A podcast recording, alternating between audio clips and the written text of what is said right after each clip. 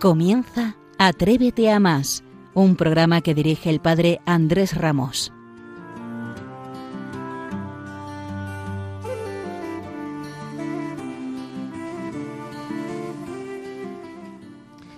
Muy buenas noches. ¿Qué tal? ¿Cómo están? Sean bienvenidos a Atrévete a más, el programa de referencia de la pastoral universitaria. Programa que hace ya el número 11, edición del mes de agosto. Seguimos aquí, abiertos por vacaciones, en esta azotea desde la que oteamos toda la ciudad de Madrid, desde la que ya quedan pocas luces, uy, otra que se ha apagado. No, quedamos nadie en esta, en esta ciudad, porque el público está lejos, está más cerca del mar. Sirve cualquiera. Yo tengo predilección por el Mediterráneo, porque mi niñez sigue jugando en su playa, diría Serrat, me pasa a mí. El público está lejos, pero a ustedes los tenemos cerca y esta noche permítanme que les hable de una experiencia personal. Déjenme que les cuente algo. En la visita de rigor al Colegio Mayor de San Pablo, nos enseñan las extraordinarias instalaciones que tienen. Y terminamos en el claustro, donde a mano derecha hay una pequeña planta para una especie en extinción, opositores. Pasamos por allí y la gente dice, bajad la voz, hay opositores. Ana, Paramio, la secretaria, nos decía así, bajad la voz en la visita de rigor, no hablen muy alto. Nosotros en el colegio los miramos como miran los niños pequeños a los mayores del colegio en el patio jugando al fútbol. Los miramos con esa íntima sensación de admiración que despierta este ramillete de opositores que van a contracorriente. Lejos de la sociedad de la inmediatez, del viviendo deprisa, de la hora o nunca, están ellos, leales a sí mismos, a un objetivo, a un proyecto, a la persona que quieren llegar a ser.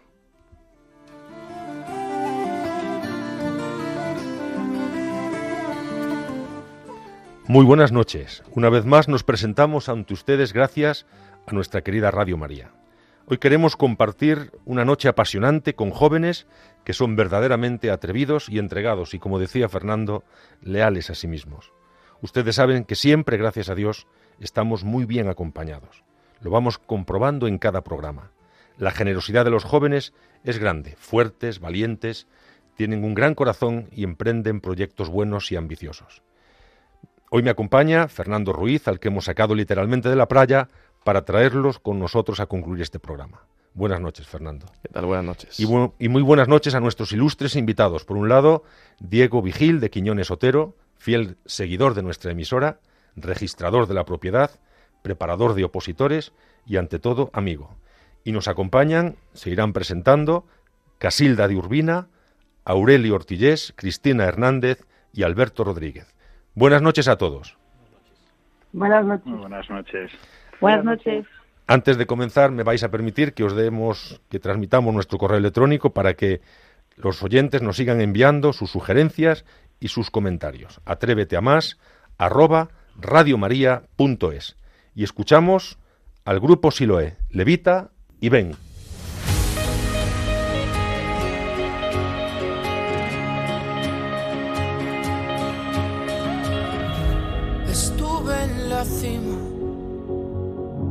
Y es como decías, me armé de valor y he vuelto aquí.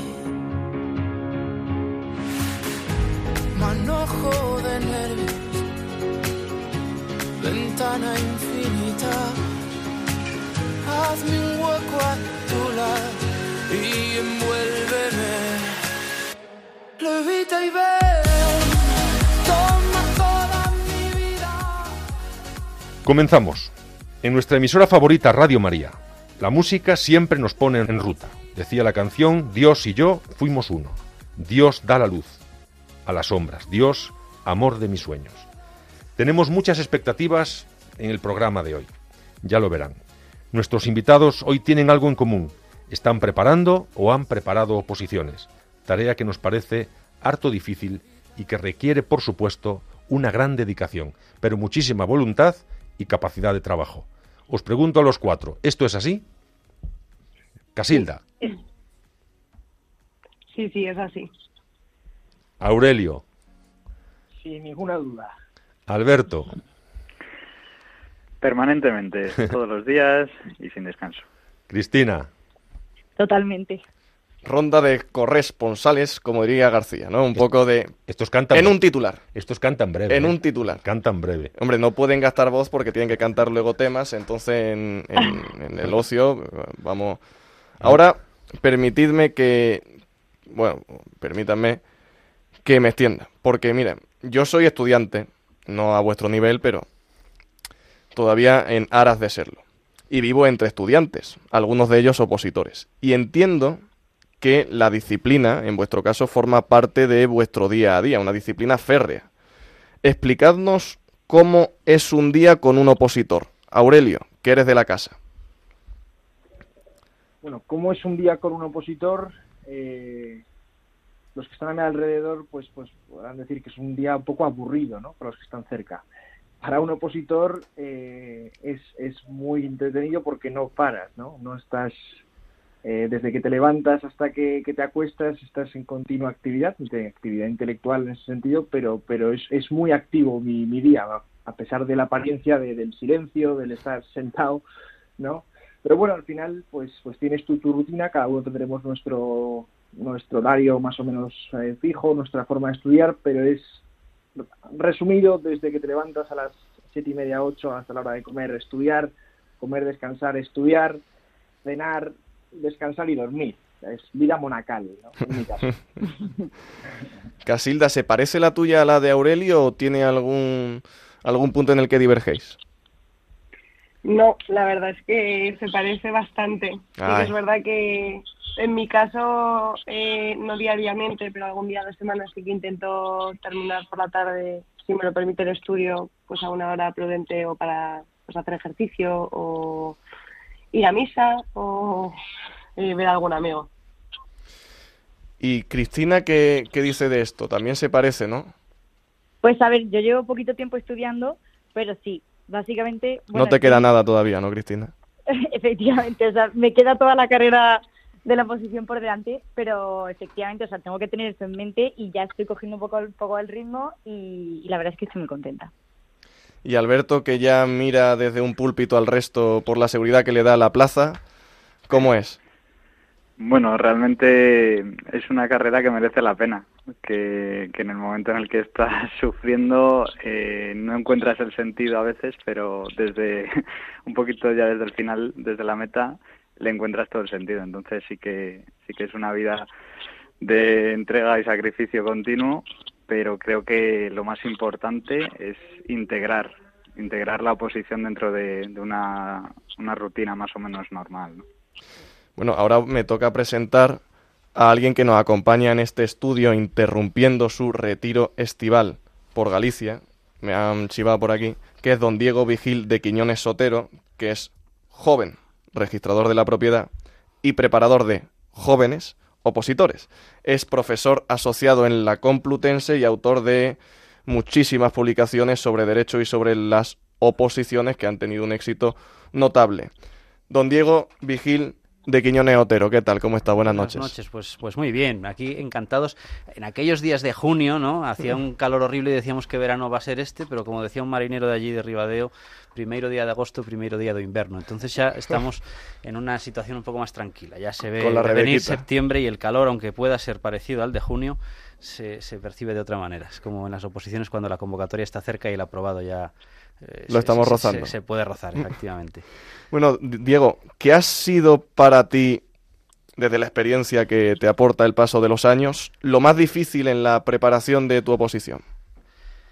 ¿De la mía o de, la- o de- o de los opositores que he preparado después? Porque Vamos primero por la experiencia propia y luego ya me cuenta cómo ha sido lo, lo demás. Bueno, en la mía tal vez eh, lo, lo más difícil, que evidentemente, es la incertidumbre y luego que es un ejercicio de resistencia física más grande de lo que parece. O sea, no somos montañeros, no somos bomberos, no somos...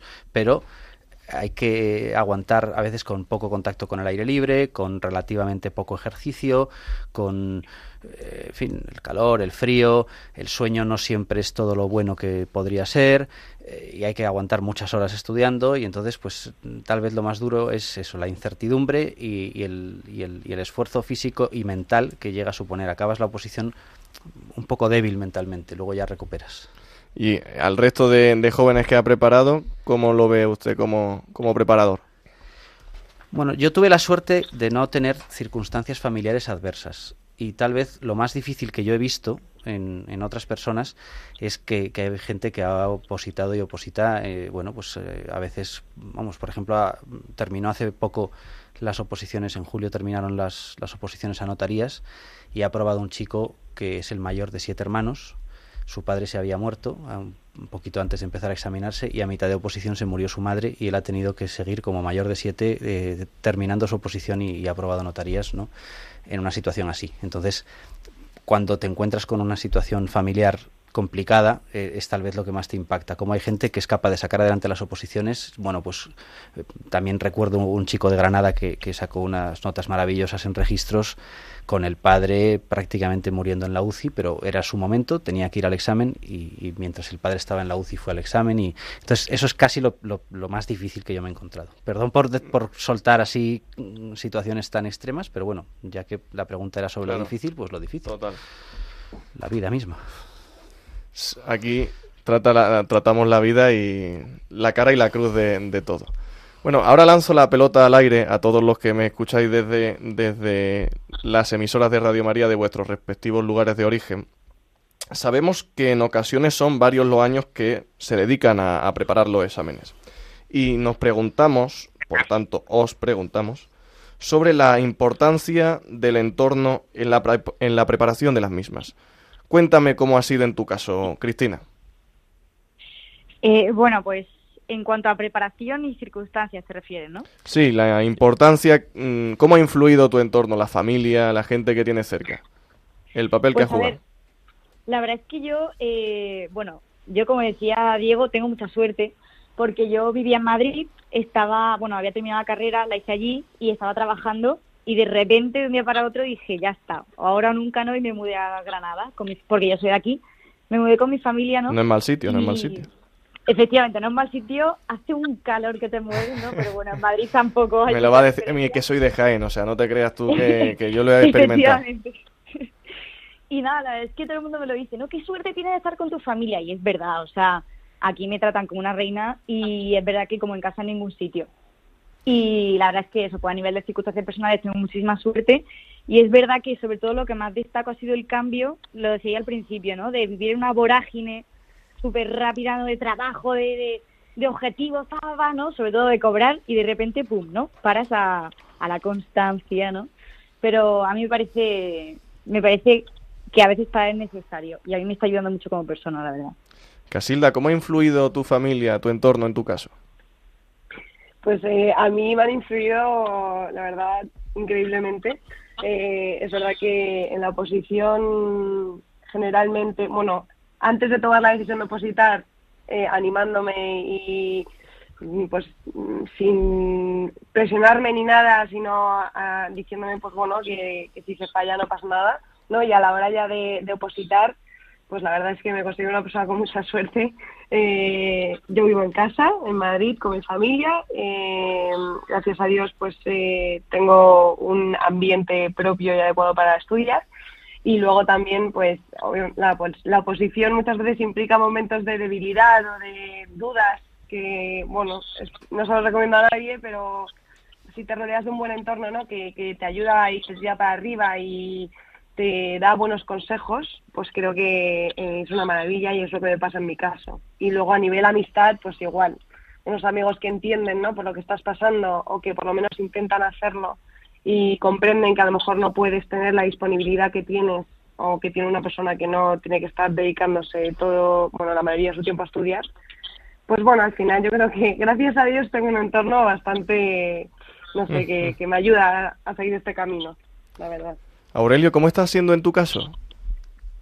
Pues una situación bastante parecida a la de Cristina, en el sentido de haber estudiado la carrera fuera empezar la posición significaba también volver a casa y verlo como, como no solo como un aliciente, sino como un aspecto eh, no solo positivo, sino que, que supera a las incomodidades de la posición, ¿no? el hecho de estar en casa y poder disfrutar en casa. Supongo que será una cosa que luego saldrá más veces, que el opositor en su rutina aprende a apreciar mucho más las pequeñas eh, placeres de la vida y uno de ellos que me ha regalado estos, estos años es el cenar en casa, el poder ir a ver a mis abuelos, estar comiendo con ellos, que eso es a, unas edades en las que estamos ya a partir de 25 tal y tal y como está el mercado laboral, pues muchas veces tienes que ir a trabajar fuera tal y eh, amigos míos pues no, no lo tienen eso tan a mano, ¿no? Entonces está haciendo ese aspecto un, vamos, una fuerza que me tira para arriba en los momentos eh, fundamental, ¿no?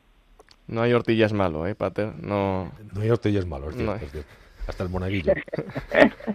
Alberto, ¿cómo fue la familia, tus amigos, cuando tú estabas preparando las oposiciones? Pues la verdad es que son esenciales. Yo creo que, que un opositor no tiene éxito si no llega a entender que, se trata de un trabajo de grupo y de equipo. Y al final eh, creo que el opositor generoso eh, tiene, tiene éxito, ¿no? Y para mí en este caso, pues bueno, la, la familia y las amistades fueron esenciales porque al final es una oposición que te exige un ritmo alto y, y es verdad que a veces quieres matar a alguien de casa, pero luego te das cuenta que... Se pasa rápido. Que, exacto, exacto, que es un apoyo y, ahora es verdad que habiendo aprobado me doy cuenta de la cantidad de cosas que tenía en casa, aún estando encerrado, positando, y como decía Aurelio, las pequeñas cosas que, que en el fondo son las más grandes, ¿no? Entonces, la familia creo que es un apoyo fundamental. Eh, yo tenía una hermana pequeña y, un hermano que también eh, coincidió que estaba opositando, entonces me daba tanto para comentar temas de la oposición como para distraerme un poco con, con, la, con la pequeña, ¿no? Y luego con las amistades, pues esencial para desconectar, como decía Casilda, entre semana de vez en cuando, eh, hacer deporte y, bueno, buscar un entorno lo más, lo más estable y tranquilo posible. Las preguntas de, Fernando siempre son muy amables. Ahora vamos a comenzar. Ahora va el, tercer grado grado. Y comenzamos por Diego. Hay una frase del Papa Francisco, una pregunta que a mí siempre me ha, me ha ayudado a reflexionar. Él dice que no nos preguntemos quiénes somos, sino para quiénes somos. Por eso vamos a comenzar ahora con fuerza y vamos a, responder a esta pregunta del Papa. ¿Para quiénes somos? O sea, un opositor. Bueno, un opositor. Un profesional. Un opositor es para los ciudadanos que se van a beneficiar después del servicio público que el opositor aspira a desempeñar si gana las oposiciones. Y eso está muy claro así. O sea, hay gente, hay una frase de San Bernardo que dice que hay algunos que estudian por vanidad, y otros que estudian por soberbia, y otros estudian por servir, y eso es caridad, verdadera caridad. Claro, comprendo que a veces se, se tergiversan o se mezclan intereses porque uno su a priori su principal interés cuando oposita es ganarse la vida. Pero, pero es que ganándose la vida y haciéndolo bien, eh, resulta que, presta un gran servicio a, muchas otras personas. Entonces, tal vez se comprende mejor en otras profesiones, ¿no? Igual que el estudiante de medicina estudia tanto para después servir, el opositor no sirve a veces directamente operando sobre la persona, pero resolviendo unos papeles bien se consigue paz, prosperidad, orden, que la gente viva segura y entonces las diferentes funciones que se desempeñan accediendo por oposición pues siempre son para las personas que se van a beneficiar. El opositor es un sirviente. Esto se llama vocación. Sí. ¿Mm? Alberto, ¿qué, ¿qué opinas tú? Sí, totalmente, totalmente. Yo creo que vamos, yo he descubierto eh, durante estos años de oposición, que han sido unos cuantos, lo bonito de, entregar la vida más allá de lo que se ve. Y, al final el opositor, como dice Diego, es un sirviente, pero, pero que puede dar mucho fruto eh, escondido, ¿no? Y, por ejemplo, pues una manera es ofrecer ofrecer ese estudio por tantas intenciones y, bueno, especialmente por las almas del purgatorio y, la actitud que, que, uno interioriza durante tantos años realmente se, se queda después, ¿no? Y, a posteriori es, es una maravilla eh, ver que, que, vamos, por ejemplos concretos que yo he tenido en mi, en mi vida, eh, gente que ha pasado por la oposición, esa actitud de servicio que, que persevera, ¿no? Y que perdura. Entonces, yo creo que la esencia de, del, del buen opositor reside precisamente en lo que dice Diego, en, en, en servir y en el compañerismo, en, no, en una actitud de, de humildad al final, porque porque el hecho de que uno pueda opositar no se debe solo a, a, sus fuerzas, sino a todo lo que habíamos comentado antes del entorno y a la, a la oportunidad que es en sí mismo. ¿no? Menudas respuestas y con este calor, ¿eh? Es que, qué, qué para que vean la agilidad, maravilla. nunca dude sí. de la agilidad de un opositor. A ver en Zaragoza, a ver qué nos dicen en Zaragoza. Hombre, es que con, con un mojito en esta terraza a uno le sale divagar. Claro, es que... Pues acabamos de empezar, ¿eh? Que esto va, va más intenso, ya veréis. Vale, vale. bueno, servir, eh, Alberto y Diego, ¿no? al final la posición, los años de posición son una escuela de, de servicio, eh, de entrega, que eso seguro que se va a reflejar después. Además del servicio público que intrínsecamente va al puesto que uno va a adquirir, yo también, bueno, una, una motivación personal que seguro comparten mis compañeros hoy, es que también es una posibilidad de servir luego mucho mejor a los demás, en el sentido de, pues por el tiempo que uno dispone, eh, a la futura o potencial familia que uno, que uno puede o está llamado a, a crear, y también a la iglesia, ¿no? Eh, al final te encuentras en una situación, vamos a decir, a José el Mundo privilegiada, económica y cuanto a tiempo, que, que es un tiempo precioso para poder dedicar a los demás en muchos más ámbitos que el propio laboral, ¿no? Así lo, lo veo. ¿Y en Granada? Pues es que mmm, estoy con todo lo que habéis dicho, ¿no? O sea, efectivamente yo lo que me estoy dando cuenta, yo sobre todo, no sé si lo ha dicho Alberto, la parte de la humildad. O sea, eh, la posición, yo creo que a mí me está haciendo tan humilde, porque me veo como tan patosa y tan que me cuesta tanto todo, que efectivamente, o sea, es mi manera de ayudar a los que me, a los que me rodean, ¿no? Pues trabajando en esto, o sea, yo veo que o sea, a lo mejor no, no puedo saber el final porque no lo he vivido, pero sí que en este camino que estoy viviendo veo que ayudo mucho a la gente con esta experiencia que estoy viviendo de trabajo y esfuerzo y otra vez volver a levantarme, ¿no? Yo creo que es mi manera de ayudar a los que me rodean ahora. Casilda. Pues yo eh, tengo un poco que añadir a lo que han dicho todos, la verdad. ¡Qué suerte! Ay, menos mal que eras la última, Casilda, menos mal. No, estoy, estoy, totalmente de acuerdo. Es verdad que yo ahora mismo, a la hora de para quienes somos, sí que, como ha hecho Cristina, incidiría más o veo más el ahora, ¿no? El, jo, eh, el ofrecer el estudio, yo creo que también, pues eso, me, me pena un poco pues el hecho de que la posición te cambia, ¿no? Por dentro te enseña muchísimo y eso también al final se traduce en un servicio a los demás, pues porque pues eso, tienes mucha más sencillez, estás en lo escondido, ¿no? Y aprendes, pues, no sé, cosas que yo creo que al resto muchas veces te pueden ayudar. Y, bueno, eso es lo que yo diría. Mira, a lo que no nos veis, os voy a comentar la situación, porque estamos aquí en esta azotea que nos ha habilitado Radio María con la generosidad que les caracteriza, y Diego y yo venimos casi directamente de la playa con el kit. Entonces, imaginaos el, el, escenario, porque ahora mismo hay una toalla y un flotador encima, bueno, cerca del micro del padre Andrés que puede acoplar el sonido. Entonces, si me permites, voy a quitártelo que acoplaba el sonido, sí. me, han, me han dado la orden desde arriba. Perfecto. Somos gracias. los únicos de Madrid ahora mismo. Es que no queda una luz encendida y es la, la una y media, una... Qué, qué, pena, qué pena. Vosotros ya nos metemos ya en territorio más profundo. Porque, hombre, escuchándolo digo, así son opositores, por, eso son. Y aquí nos atrevemos a más, a indagar más. Queremos ir al corazón y a la razón de las cosas. Decidme ¿qué papel ejerce Dios en todo esto? Empiezo por Dios. Bueno, yo creo que Dios por una parte llama, um, por otra parte conforta y sostiene a lo largo de la oposición y, y luego finalmente ayuda, confirma, es decir, eh, está en todo momento, ¿no? Cuando decimos el gloria, gloria al Padre, al Hijo y al Espíritu Santo, como era en el principio, ahora, ahora y siempre por los siglos de los siglos, amén, pero ahora, y entonces en el ahora de la oposición pues Dios está, está eh, con lo que dice San Pablo en el célebre discurso en, en, Atenas, ¿no? En él vivimos, nos movemos y existimos. Pues es que verdaderamente mm, eso ocurre también para, para el opositor. Entonces esas primeras insinuaciones de la gracia, de por qué te eh, planteas opositar, para qué te planteas opositar, para quiénes te planteas opositar, y luego a lo largo de la oposición muchas veces da luces yo estoy conmovido a veces por, por, los testimonios de fe que uno encuentra en los opositores, porque no siempre es una sensiblería de, oh, Dios ha hecho conmigo un milagro, oh, Dios me ha ayudado, sino que ves en opositores luces ante las adversidades enormes. O sea, yo me he encontrado gente que ha suspendido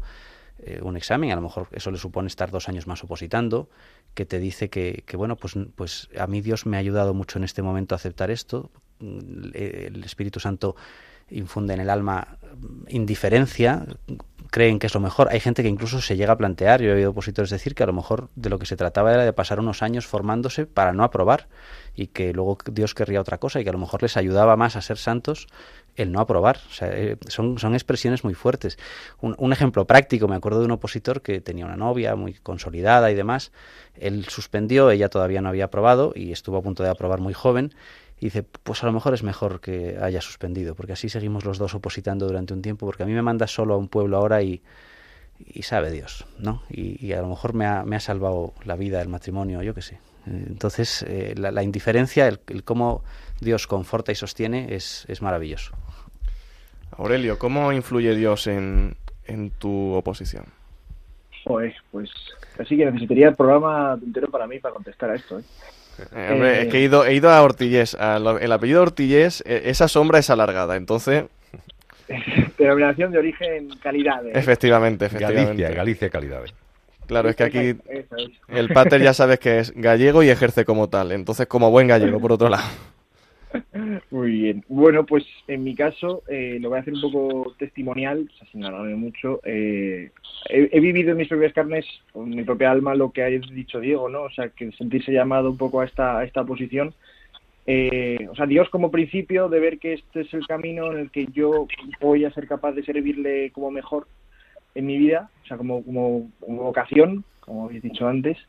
En el, en, el, en el día a día, en el ahora, eh, he experimentado su consuelo, he experimentado su cómo me, ha sostenido en momentos difíciles y, y, como momento también de alegría y de, y de santidad. O sea, yo veo la oposición como un camino de santidad privilegiado. O sea, no un camino de santidad más, sin, sin que se entienda más en sentido despectivo, porque todos los, cada puesto que tenemos cada uno en la sociedad es camino de santidad, pero es que la oposición es un camino de santidad privilegiado por las condiciones que la rodean, ¿no? O sea, la soledad, el, el, desprendimiento que, requiere, el, silencio, bueno, tiene muchas cosas, ¿no? Y, y bueno, y al final también ver una serie de frutos, uniéndolo con lo anterior del servicio, que uno ve a su alrededor y dice, yo como narices, no soy yo, es Dios a través de mí, ¿no? Se ha servido Dios de mí para, para en este momento que no tengo tiempo, no tengo muchas veces ganas. Es una sensación de experimentar esa parábola de los cinco panes y los peces bastante graciosa. Y, y, bueno, pues un poco, un poco eso, ¿no? O sea, verlo presente muy en el día a día y de que cuando le dices que sí, de la forma que sea, pues más una, una vocación a lo mejor sacerdotal, pero también en este momento, eh, en esta situación de decirle que sí a una vía de compromiso, pues, pues Dios responde con un sí mucho más grande y te colma de gozo, ¿no? Pues bueno, eso sería un poco.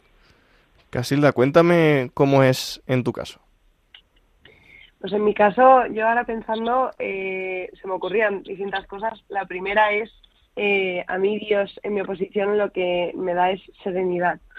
Que es verdad que muchas veces creo que, bueno, es bastante importante y además que es fácil a veces perderlo, ¿no? Por el ritmo de la vida y pues porque nuestro ritmo al final sí que es un poco a cuenta corriente. Y, bueno, a mí Dios cuando estoy cerca de Él ¿no? y cuando me apoyo en Él y confío plenamente en que lo que estoy haciendo es su voluntad ahora mismo, pues eh, es que es serenidad, confianza, eh, luego pues repitiendo un poco lo que ha dicho oye, yo, eh, Aurelio, perdón, eh, al final Dios, yo en, mi, en un momento pues vi que podía ser ¿no? el camino que Dios quería para mí. Y, pues el tenerle diariamente es pues un, una confirmación y una no sé un apoyo que te permite a mí por ejemplo también me ayuda a darle un sentido no a estos días que a lo mejor desde fuera o a mí a veces me pueden llegar a parecer aburridos pues el poder darle un sentido no y eh, poder ofrecerlo, ¿no? O poder mm, descansar en él y decir, pues Dios, no, no, hoy no encuentro la luz, pues lo dejo en tus manos, ¿no? Y saber que Él está ahí, ¿no? Y que escucha, pues a mí por lo menos me reconforta mucho. y, y eso es lo que ahora mismo pues se me ocurre. Luego habrá más cosas, pero... Hombre, por ahora está bien, ¿eh? Casilda, por ahora está bien. Cristina, cuéntame cómo es tu situación con Dios. Pues a ver, yo es que, eh, bueno, repito lo que han dicho mis compañeros.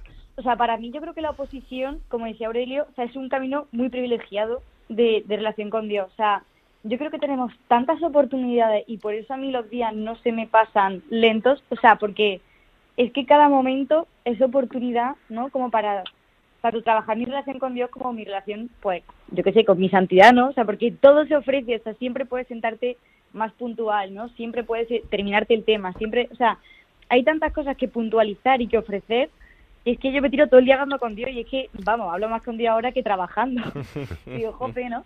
Y, y no sé, eso, o sea, yo creo que también lo que ha dicho Aurelio del tema de, bueno, ¿no? O sea, de los milagros que hace Dios. O sea, tú le das un poquito y de repente ves una evolución, ¿no? Y ya no solamente a nivel de estudio, ¿no? Que dice, anda, ahora me memorizo más que antes. O sea, ya no, ya no voy tanto a eso, sino a nivel de cambio personal, que uno le hace una entrega a Dios, ¿no? Como fiándose y de repente ves que en menos tiempo de lo que pensaba has cambiado como persona, ¿no? Y dices que qué importante es, ¿no? A veces fiarse un poquito y no confiar solamente en nuestros medios humanos porque Dios hace maravillas.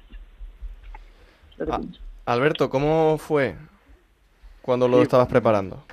La verdad es que eh, poco poco que añadir a todo a todo lo que se ha dicho porque vamos eh, me encanta que todos tengamos un, un, pensamiento en común y dices bueno no no estaba tan loco no y, y es verdad que yo en, en, en- mi camino eh, yo estaba estudiando para abogacía y, y ese ese ser abogado yo creo que, que lo aproveché un poco también en el tema de de la fe. Yo tenía un medio trato cada vez que iba a un cante y, y bueno, pues como decía Cristina, hablaba mucho con Dios, pues bueno, eh, yo tenía ahí un- un- una frase que decía antes de entrar al cante que era, dame la gracia necesaria para hacer un cante adecuado a tu gloria, ¿no? Entonces, Qué bonito. eh, si el cante me salía mal, pues bueno, eh, no era no era previsible porque no se merecía esa, esa gloria, ¿no? Entonces, eh, a mí me influyó sobre todo en el conocimiento, en el conocimiento interno y en, en, en ver cómo, cómo está tan presente, ¿no? O sea, al final Dios ha proveído durante toda la oposición y, y después de ella también, eh, ya en el destino. Y, y ver también, eh, ya que se hablaba de las parábolas, y mm, a mí me, me empujó a estudiar pues sobre todo la parábola de los talentos, ¿no? El hecho de talento entendido como la moneda que se, que se utilizaba en la época, no como, como los dones, ¿no? Pero, pero en este punto también entendiendo que bueno había una serie de, de circunstancias que, que a lo mejor podían indicarme que el estudio se me, se me daba bien y bueno, ¿por qué no, no intentarlo? ¿no? Y, y ver cómo efectivamente cuando tú pones un poquito, eh, todo lo que, lo que puede hacer Dios con, con ese poquito. ¿no? Esa ha sido un poco, un poco mi experiencia.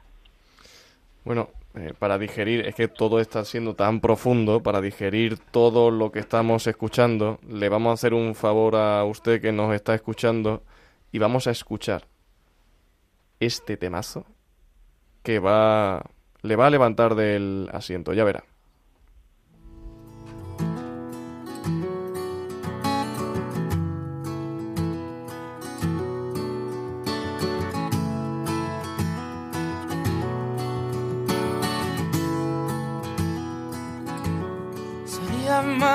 Fácil comenzar por la verdad que contar historias que nos puedan alejar.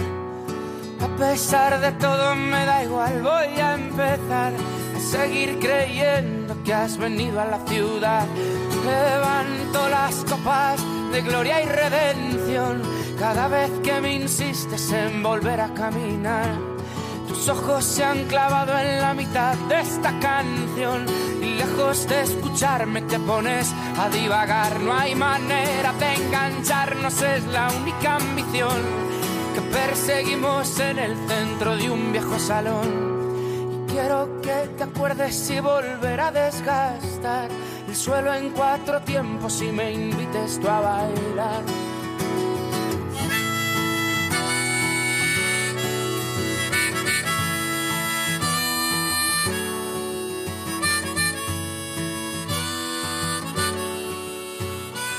Qué bonito esto de, Siloé, la verdad.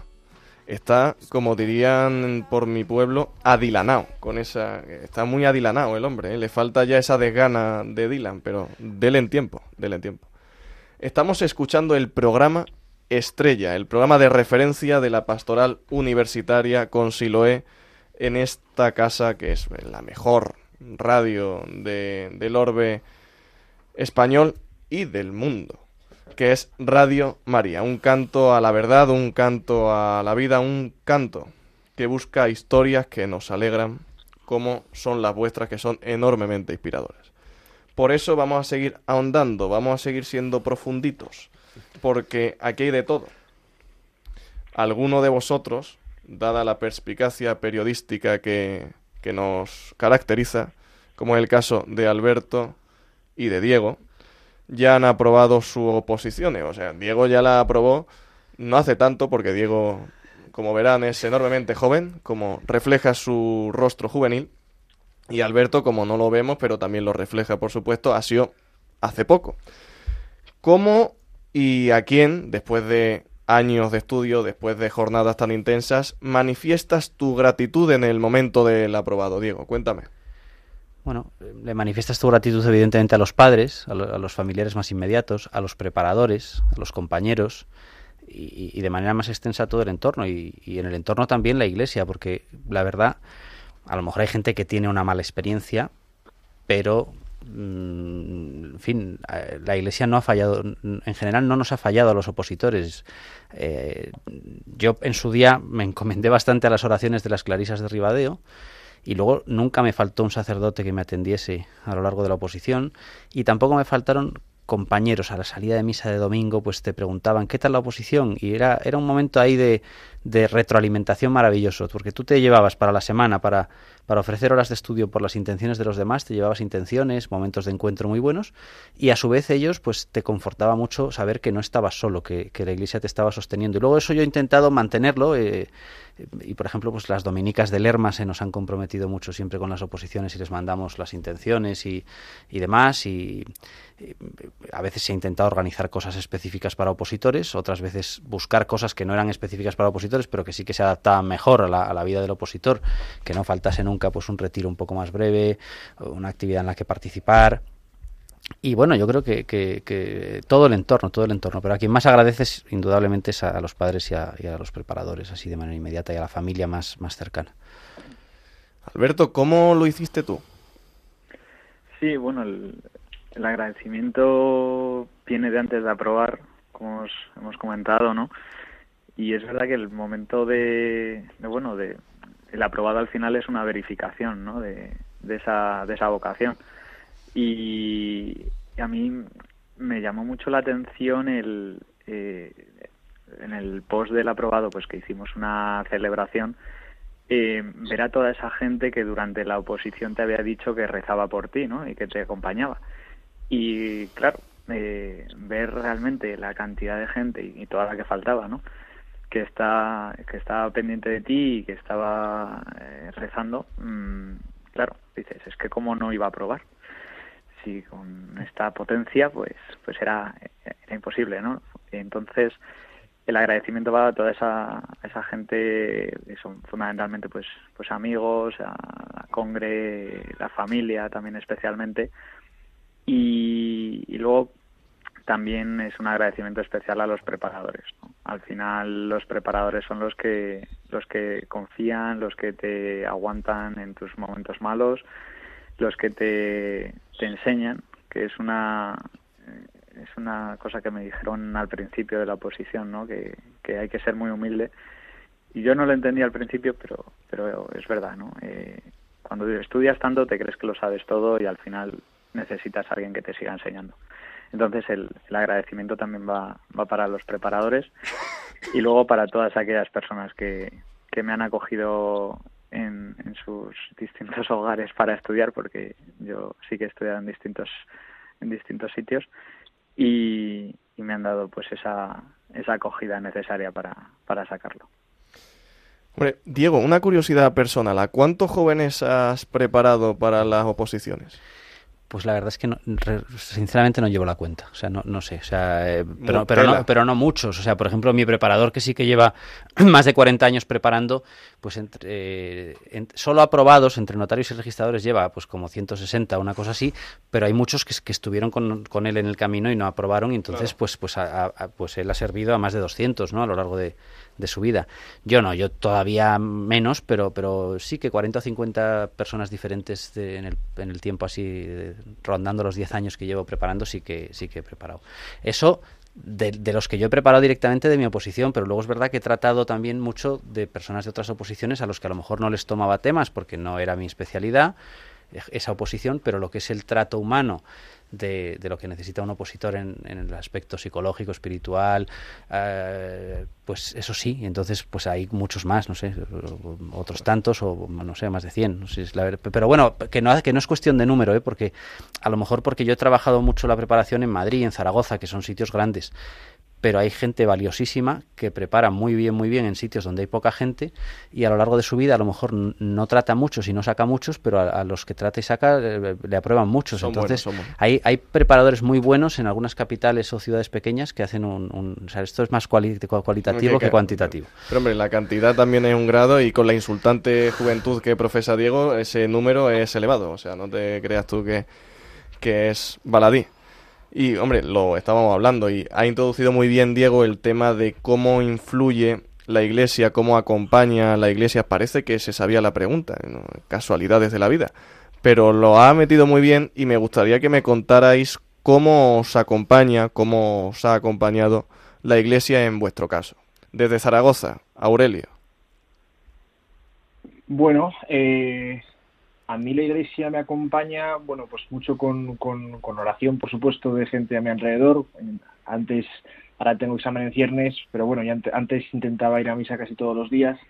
Y, bueno, pues las, las preguntas de las personas con las que vas a misa, sobre todo personas mayores en una iglesia de barrio, eh, eso es una forma de servicio de la iglesia, ¿no? Y por supuesto, los sacerdotes con los que hablas, el estar, yo tengo la suerte de estar en un, en un movimiento, grupo, bueno, que se llama, se llama Hakuna y al final estás en un entorno de fe que, que te llevan en volandas, ¿no? Y bueno, no sé. Con lo, con lo grande, que con lo grande que eres. Tiene mérito, tiene mérito. Tienen, tienen que ser muchas personas las que me lleven en volandas, pero Por eso. Así que me siento muy, muy acogido y, y vamos, o sea, que, que, que, que tengo que descolgar un teléfono para recibir ayuda, ¿no? No me siento nada solo en este camino. Cristina, ¿cómo, ¿cómo es tu caso? En Granada imagino que las parroquias te, te arropan como no puede ser de otra manera tratándose de ti.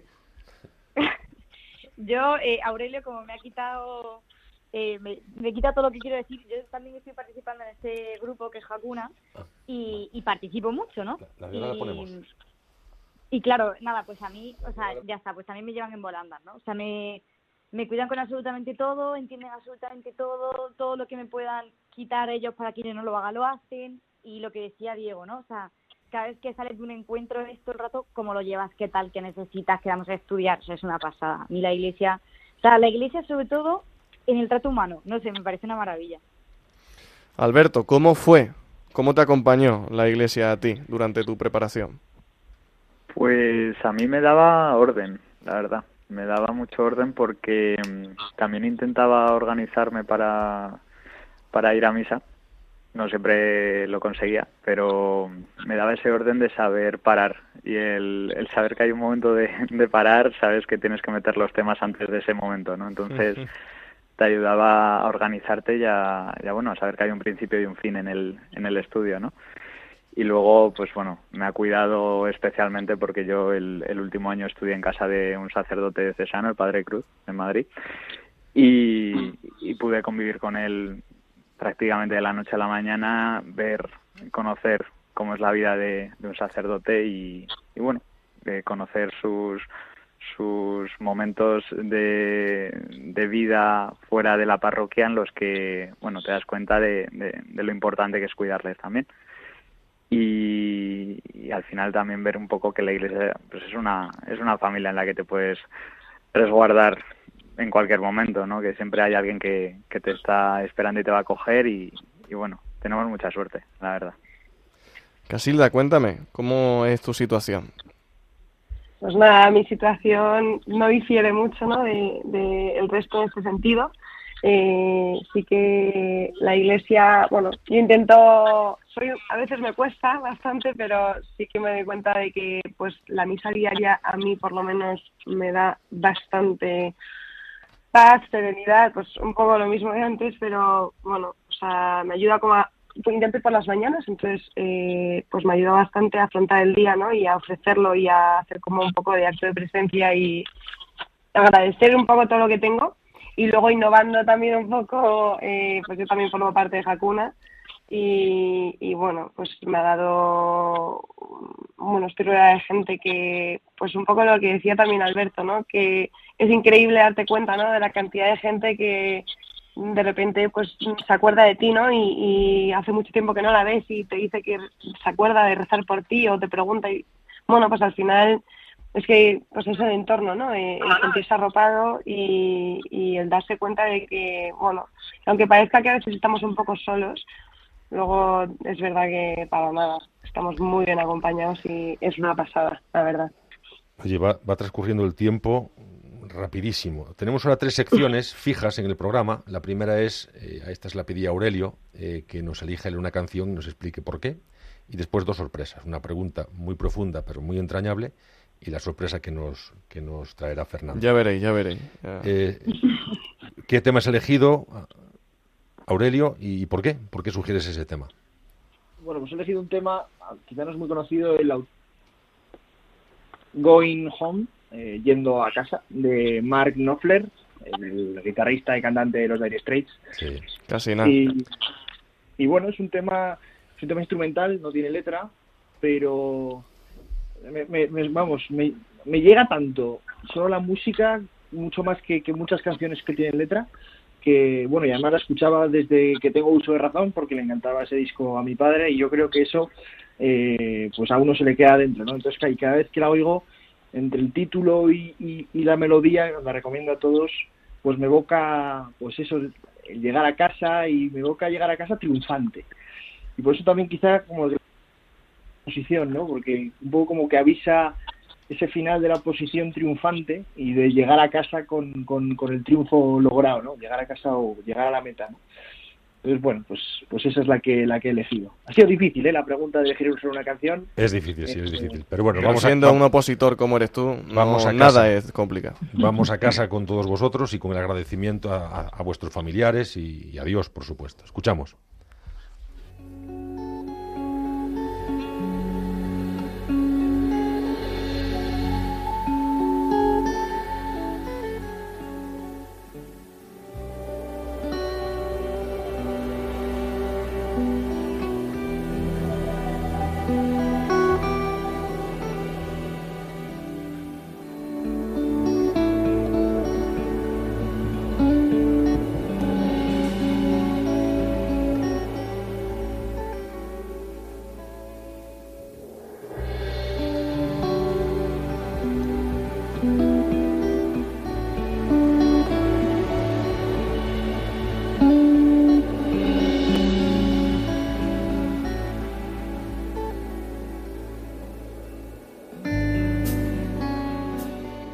Después de Mark Knopfler, después de la profundidad de las respuestas de quienes nos, de quienes nos acompañan, es hora de bajar el nivel.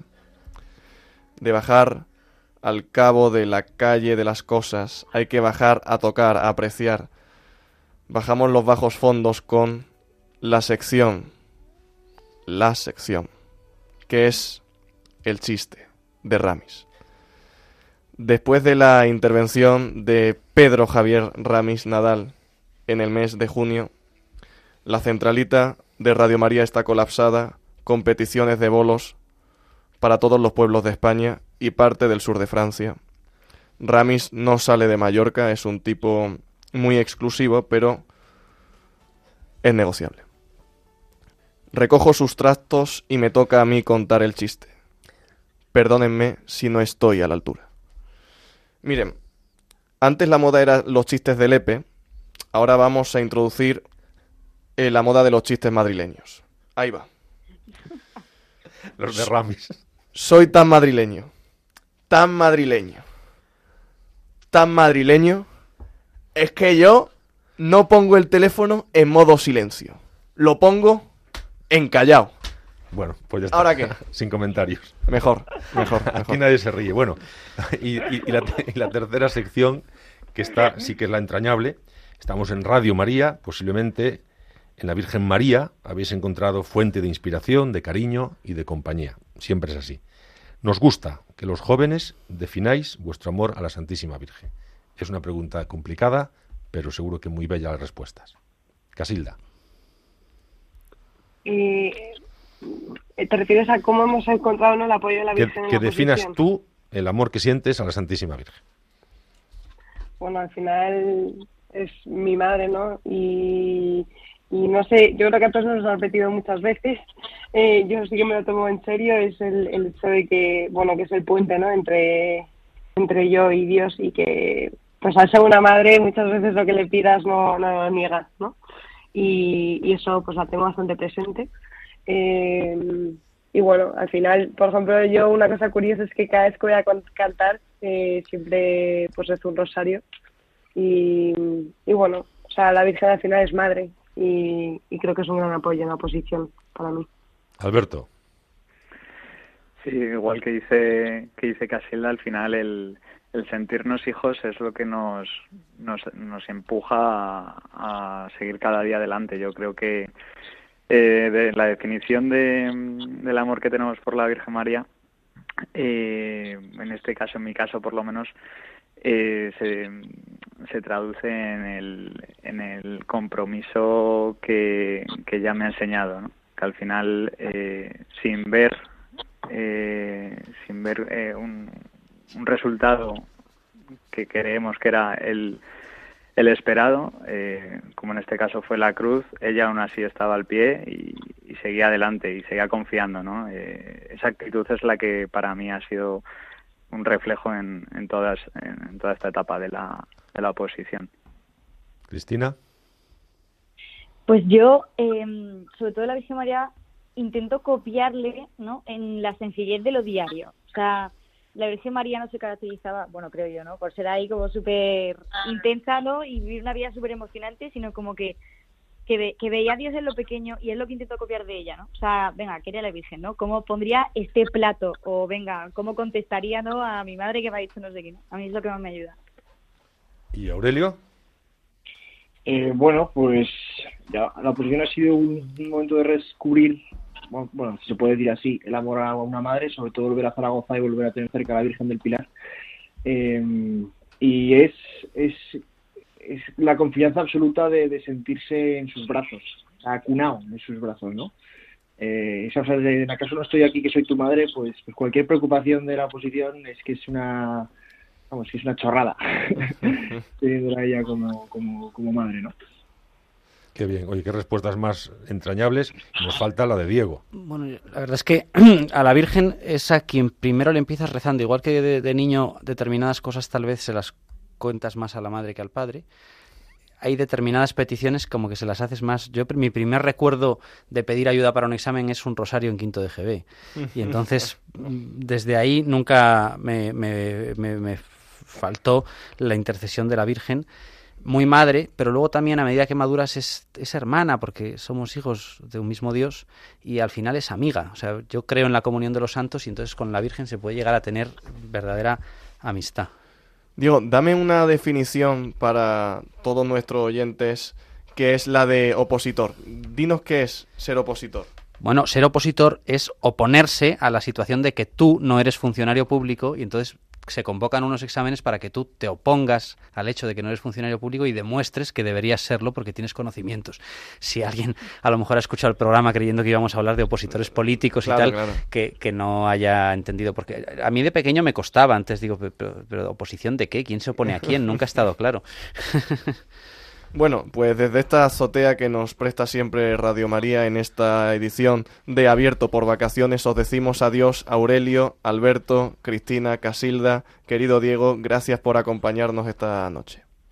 A vosotros. Gracias. Gracias. Una noche de verano, una noche de verano que nos ha servido una vez más para escuchar el testimonio de la ambición de tantos jóvenes, pero ambición por buscar lo mejor. Lo mejor, dice San Pablo, es el amor, el amor es eterno. Y con amor realizan sus estudios, preparan su oposición. Estos jóvenes que nos acompañaron, gracias por habernos regalado hoy vuestro tiempo y a los radio oyentes, gracias por vuestra escucha atenta. Queremos seguir siendo ese balcón para que la voz de los jóvenes sea escuchada. Su testimonio nos anima y estimula a todos, lo han comprobado. Así lo expresaba Fernando también.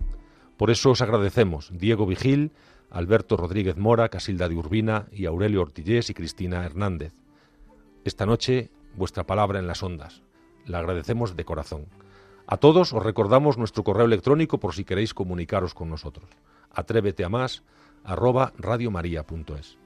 Finalizamos con nuestra sintonía, con el sonido del aire, que como el Espíritu Santo vuela libre y lleva al corazón de los jóvenes las palabras de Jesucristo y hace que los pensamientos de Cristo se conviertan en nuestros pensamientos. Gracias a todos y que Dios os bendiga.